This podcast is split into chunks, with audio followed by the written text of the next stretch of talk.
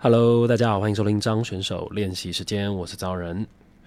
好，这个上一集呢，有跟大家说我这个节目啊，这个节目预定做到八月底左右。那这一集是第六十五集嘛，所以打算做到六十七集会是最后一集，所以但是在两个礼拜，大家听到这一集之后，在两集就结束这样。那上一集讲完之后呢，就有收到一些朋友的回馈。那还蛮开心的，那就在最后一集的时候呢，呃，一起回复大家。那就怕没听到的人，我这边再讲一次，就是说，呃，因为想要沉淀一下自己，所以呃，决定呢这个节目会再做两个礼拜。然后就结束这样。那如果呃大家有呃对我有什么问题，或者是有什么感想，有什么话想要跟我讲的，都欢迎到这个 Apple Podcast 上面留言。那我会在最后一集的时候一起回复大家。有什么问题啊，什么等等的，应该不会有什么问题吧？好了。虽然不舍也是蛮不舍的啦，就是哎，每一个礼拜好像少了一件事情要做这样，因为这个算是我这一年多来吧，每个礼拜的一个重心这样。但我觉得也好，就是沉淀一下，嗯，对我都觉得充电一下都是好事。好，那这个我相信大家最近应该都有看到贴文，就是说，呃，最近呢，我有一个节目要上了，哇，天哪，居然有个节目哎，我居然有个节目啊，真的是难以想象。好，那这个节目呢叫做《短杠给台湾》，那就趁这一集呢，好好的跟大家来推荐一下，来讲一下我这个节目的缘起啊。好，怎么会有这个节目的？那这个有看到贴文的应该都知道哦。这个节目呢，主要就是我们选了台湾的十个港口，然后希望呢用这十个港口。来讲台湾这几千年来的一些历史，这样，那其实是一个很迷人的气话哦，非常我看到的时候就很喜欢。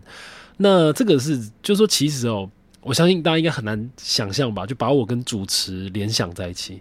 我跟你讲，我自己也是。其实我真的很很不喜欢主持啊，就是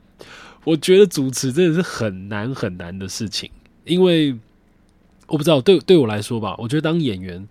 或者是唱歌哦，其实它都是一个很沉浸式的一种表演，或是那个状态。其实你可以很专心的把自己丢到那种很专注的状态里面。那前面也有讲过嘛，大家都知道，就是我很喜欢那种出神的状态，就是当你很专注的进到一种状态里面的时候。但是呢，我觉得主持哦，对我来说就刚好是完全的相反，因为主持我觉得最难的就是你必须要去 hold 一个流程。那你在 hold 一个流程的时候呢，你又相相对的，你又要把这个内容给介绍出来。那同时呢，你又必须要有一个非常客观的脑筋，就是一个脑子要在计算等一下的流程要怎么走。如果现在遇到了危机，你要怎么解决？然后你要怎么样把这个气氛啊带到一个可能很轻松，或者带到高潮，带到好笑等等。那同时就是说，你你其实没有办法很专注的在。呃，聊天这件事情里面，对吧？嗯，大家应该懂我的想法，就是说，你今天你在访问来宾，或者你在跟这个你在主持的时候，你基本上不可能真的像是闲聊一样，对不对？对，所以好比说，像我跟赵宇那一集啊，结束之后，我就很认真的检讨一下，我觉得哎不行，我我觉得我觉得我自己太像在闲聊了，那我那个时候太没有主持这件事情的意识。好，不过其实也也说真的啦，就是说。也也没有说主持一定要怎样或是怎样，对吧？但是基于一个，我们还是希望能够把一些好的内容带给大家，分享给大家的这种利基点。就好比说，我会还是想要把这种蒙古的事情啊，有条有理的告诉没有来听过的人。就好比说，今天是有一个第三个人坐在我们同一桌，然后我要跟他解释，这样基本上他还是得要像是这样的状态嘛，对不对？好，那我就觉得我自己常常哦，其实是蛮难，就是这么的。就是有一种客观脑去进行主持这件事情，就是当你进入到一种状态的时候，一种就是那种很后设的那个心理，你就会就是心里会喵喵啦。我自己对，所以其实我觉得我蛮不太会主持。好，那呃，我等下再来回来讲这个节目的内容哦，我就先讲回最初为什么当初会接到这个节目，其实真的是很很神奇的一件事情啊。就是我真的就像我贴文里面写的，我就在呃去年年初，就是那时候冬天嘛，有一天早上睡醒，那时候我根本还没睡醒，还在床上，我就接到一通电话，然后他就很很直接的就说哦，他是台语台公司台语台的这个制作人，然后他们要做一个新的节目，然后怎么样怎么样，要找一个主持人，然后就问我有没有兴趣，说台里面有人推荐我。那说为什么他会找到我，其实也是真的是缘分。你就常常会想这种缘分牵缘分这件事情，实在是很悬呐。因为其实我自己哦，台语其实说真的讲的就是不是很好。那有时候好比说你接到角色啊，需要讲台语，或者工作需要讲台语的时候，那又更我自己其实觉得台语本身是一个很很漂亮的语言嘛。我之前都有跟大家讲，所以就很想要把台语给学好。那就在大概几年前吧，那个软剧团有跟公视台语台一起合作办了一个台语工作坊。那其实，在几年前的时候，那时候台语工作坊还没有像现在这么多，又或者是其实那个时候，可能因为我也没上过课，所以我对于这样子的资讯其实也也也都不知道，所以可能。有很多，但是我不知道，也有可能。好，那反正呢，就是这个台语台跟软剧团就办了一个台语工作坊，然后就说就是从头开始教什么台语罗马拼音啊，然后日常台语什么什么，哇，我就觉得天哪，我一定要去上。然后反正我就那时候就下台南，然后就去上了。那后来过了几年，他们又办了一次，一样是软剧团跟台语台，那就办在台北。那这两次我都有去参加。那也就是呢，参加了这两次的这个工作坊之后啊，可能给台语台的一些工作人员有留下印象吧。那所以这个制作人哦，他们想要找一个新的主持人的时候呢，呃，台语台内就我就很幸运的被他们给推荐了，就说哦，有一个那叫张耀仁啊，什么什么的这样，对，所以他就找上了我。那所以现在想起来还是觉得哇，很神奇，就是到现在哦，这十集都已经。呃，结束了，主持完，然后要跟大家见面了。然后我现在回想起当初为什么会接到这通电话，还是觉得哇，真的 缘分这个东西哈。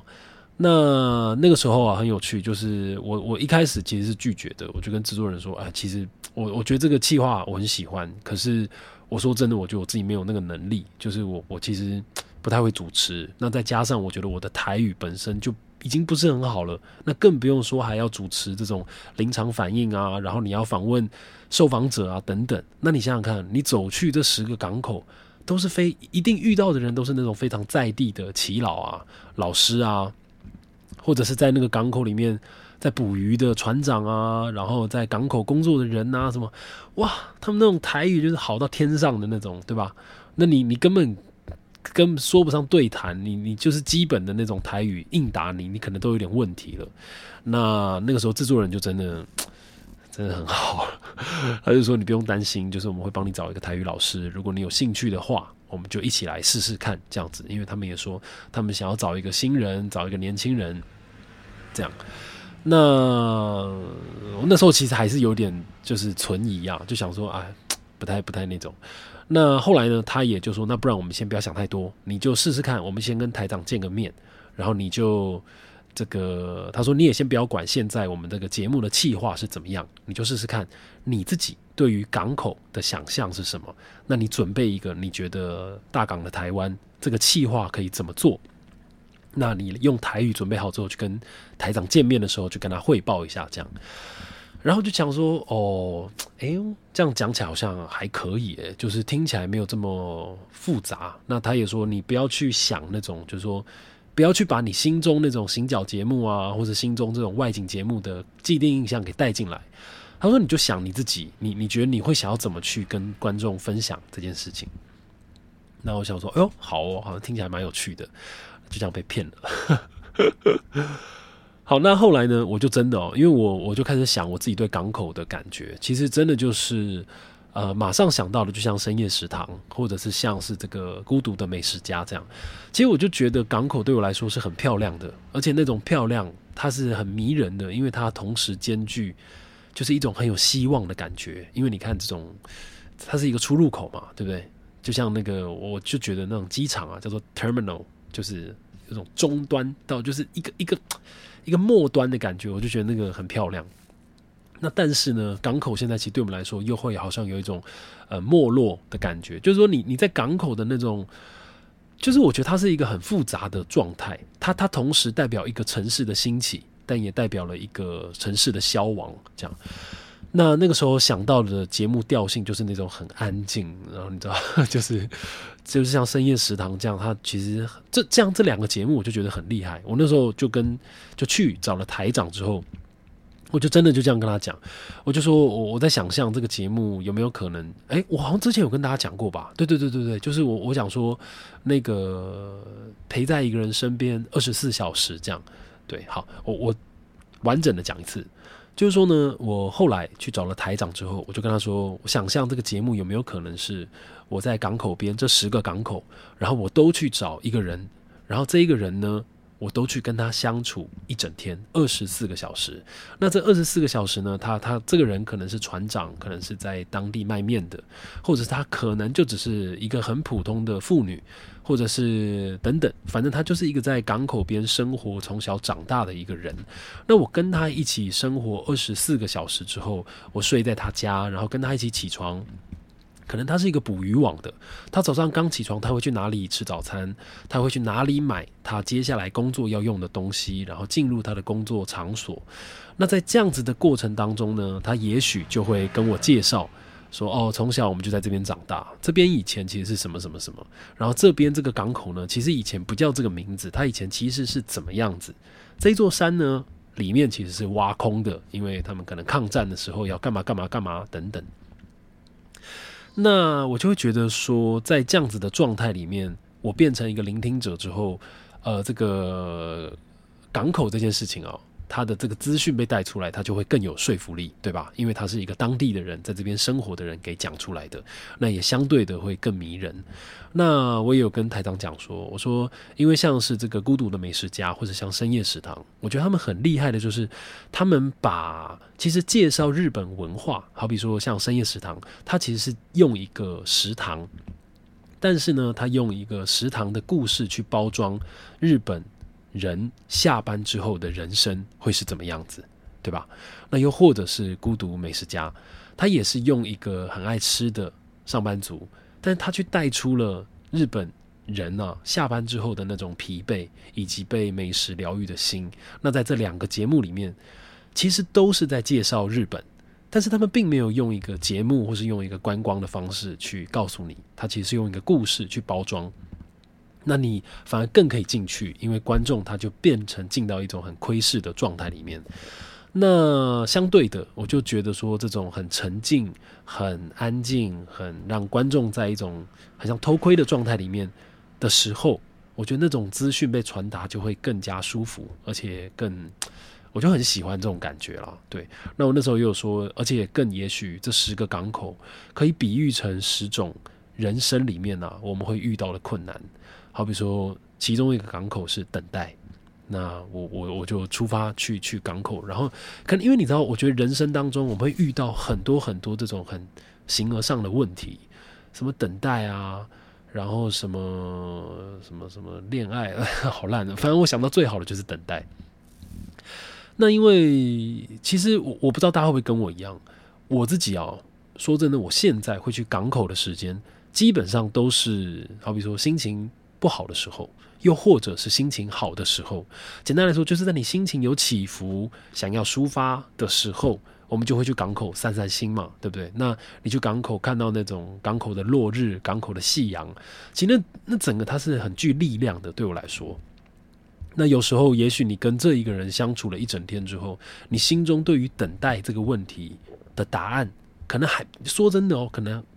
也许不会找到，因为我有时候觉得。我们不一定要在一趟旅程当中找到一种正确答案，甚至我觉得这一个人呢，他给你的人生观，他可能是一种很失败主义的，你知道吗？就说啊，反正我这辈子就是这样，或者等等。但是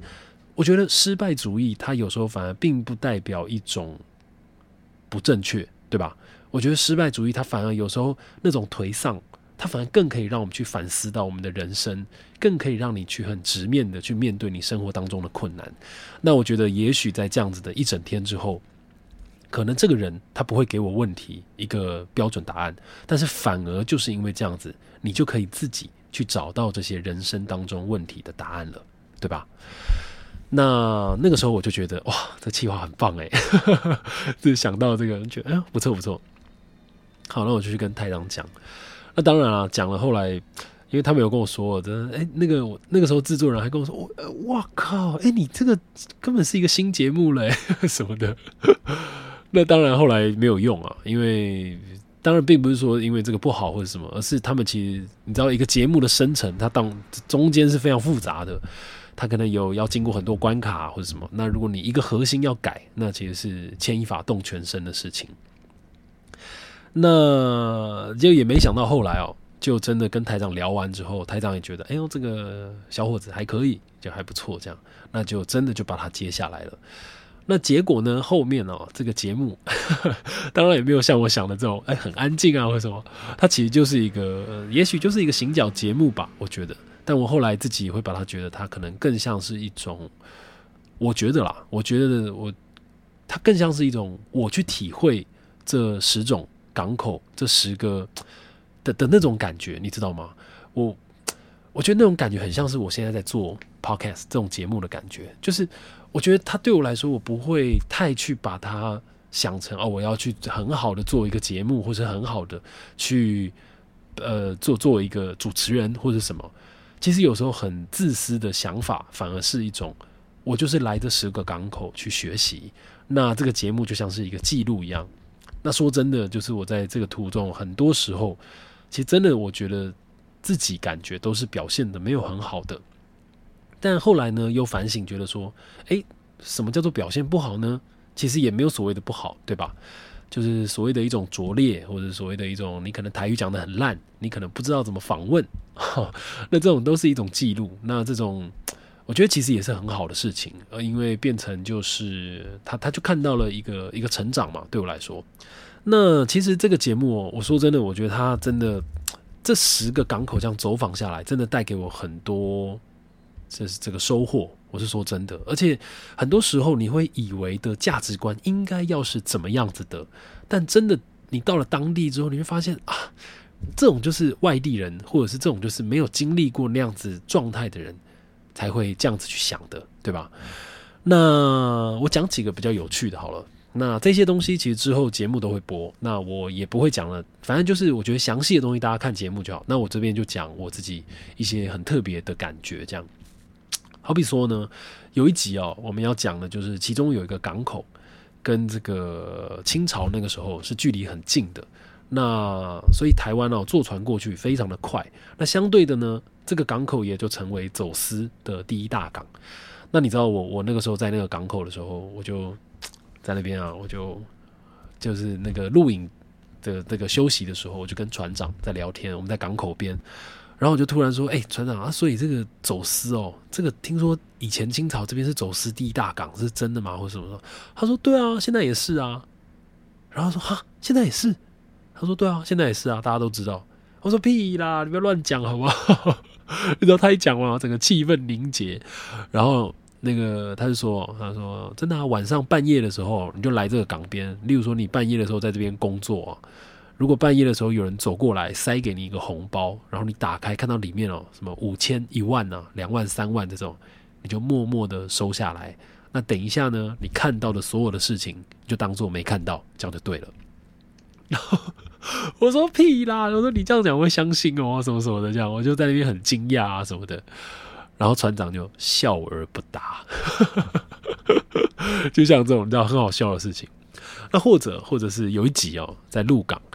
那在鹿港那一集的时候，有一个非常有趣的这个企划，就是我们要去访问一个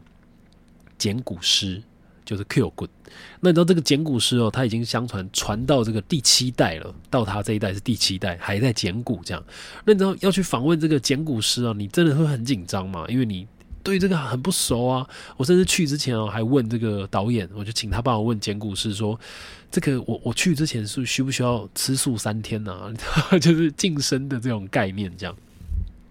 那去了，他就说：“他说不用不用，你就人来就好，这样就是心存善念就可以了。”那去的时候其实真的很紧张，就没想到呢，一进到他的这个小空间里面，你知道，我本来想说哇，会在什么样子的地方工作什么什么的，那就搭了电梯到了三楼之后，哇，才发现其实就是一个很小的空间，然后哎，就是我照片里面 PO 的那个，我在 IG 跟脸书都有贴，就是一个鹿港的简古诗。那时候去之前真的会很紧张啊，然后就想说这个会不会有什么禁忌啊，或者什么的。结果没想到这个简古诗，这个阿斌老师，哇，个性非常幽默，然后就很开朗、很搞笑这样。那就就是你知道，很当下那个画面很冲击哦，因为我一坐下来开始访问他的时候，他就真的从他的这个篮子里面就拖出一具人骨，真的就是完整的人骨，然后是已经处理过的。然后就开始边工作，然后就边跟我聊天这样子。那你知道 导演啊、摄影师们都在旁边这样战战兢兢的。当然我也是。不过因为在这个聊天的过聊天的过程里面，就是随着这个气氛哦，被这个老师啊一直在那边搞笑啊、幽默啊，弄得就越来越放松了。这样，那也让我呢对于捡骨这件事情真的有重新的认识。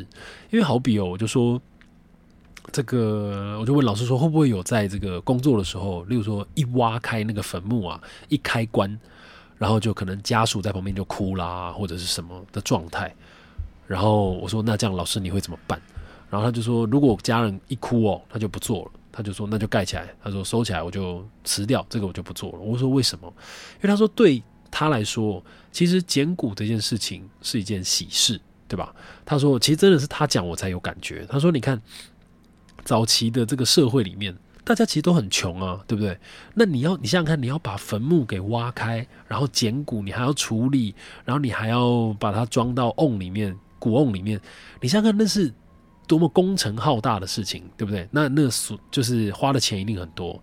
所以他说，其实能做得起简骨的人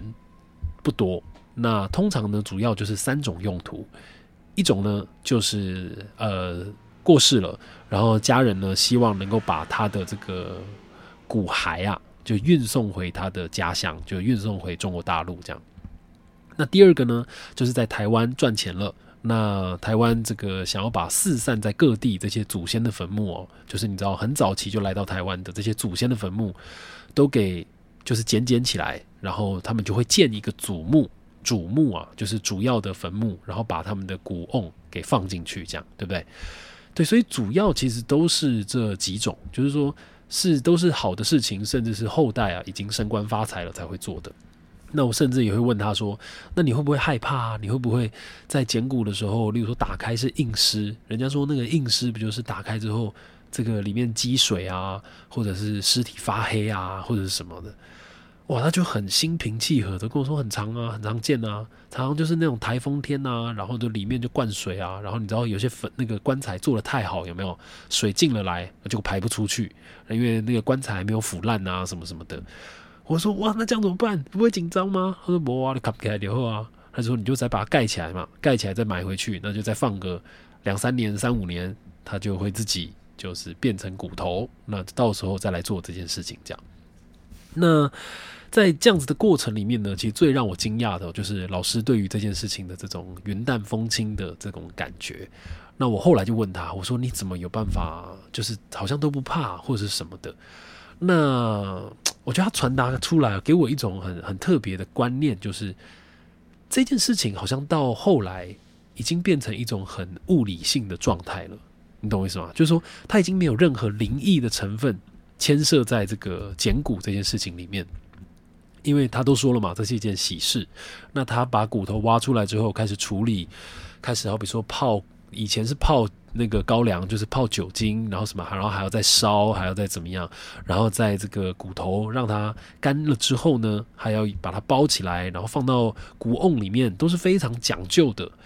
所以他的意思是说，在这样子的过程里面，其实它就是一件怎么说呢？你也许可以说是一个艺术吧，或是一个工艺。因为它是非常需要非常繁杂、很复杂的这些程序的。那他也说，就是说，如果你把它想成是一件好事，心怀正念的话，其实他就是在做功德。对，所以哦，我讲了那么多，其实我主要想要讲的，就是说想要分享的，就是说呢，其实，在做完这个节目之后，我觉得它给我带来一种很大的震撼，就是以往，就像我们之前那个孙丢后那集，就跟大家讲，就其实呢，你会发现。你真的有经历过一些人生当中的事情？我说这些这些老师们，或者这些在地的这个耆老们，你就会发现很多事情它没有一定的标准。那甚至因为在早期的社会里面，其实是过得非常辛苦的，所以有时候生活只要过得去就好。所以我们有时候也会看到，我之前在那个损牛后那一集我有讲嘛，就在一个人的身上，你会看到他并存着回教，然后他也会并存着佛道教在他身上，他会这个在就是进行着回教的一些禁忌，例如说在这个结婚婚丧喜庆的时候不吃猪肉，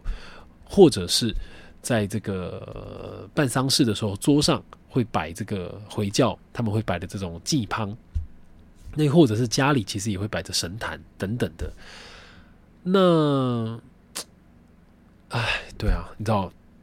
哎，我也不知道，就是我自己回想起来，我觉得那那真的是一种观念上很很庞大的洗礼啊，对我来说。那我也觉得呢，就是说文化这个东西哦，我在做完这个节目，就我真的觉得我自己学到很多，因为你会感觉到说文化它就是一种累积的过程。那为什么我之前我都会觉得说啊，其实很多的建筑物啊，很多古老的那种建筑物，什么东本院寺啊、西本院寺啊等等，就是都被拆掉。其实为什么会这么可惜，就是这个样子。因为对我来说，文化它会去形塑一个当地人的一种个性，你懂我意思吗？就是说你。你因为对于文化，你对于当地的这些故事，你有认同感之后，你会知道你自己是从哪里来的。那你自己从哪里来之后，你会知道说，以前在这里生活的祖先们，他们是怎么样去看世界，他们是怎么样子去面对困难，然后怎么样子去去度过生活当中各种的挫折。对啊，你看像像这个玩饶舌的都会讲说我来自哪里嘛？你看像顽童顽童一一六，对不对？就是就是像这种感觉，我觉得那个其实是。很现代的，而且我觉得某个程度上，我觉得是很帅的。所以，对，所以讲回到这个节目，我就觉得说，能够了解到自己的故乡，又或者是能够知道这样子的故事，我觉得它是有助于去肯定一种，哎，这怎么讲？就是一种个性啊！我不知道大家能不能去体会。因为我觉得文化当这个东西如果慢慢的被遗忘，又或者是慢慢的被消除之后，我觉得等同的那人呢，也就会开始没有个性，你也会开始不知道自己是从哪里来，自己在面对未来、面对挫折的时候，他会是什么样子，对吧？对，好，我觉得这这要有点讲远了，但这个要讲也也有点讲不完，但这。就是很适合你知道吃吃饭的时候跟朋友在那边聊这样，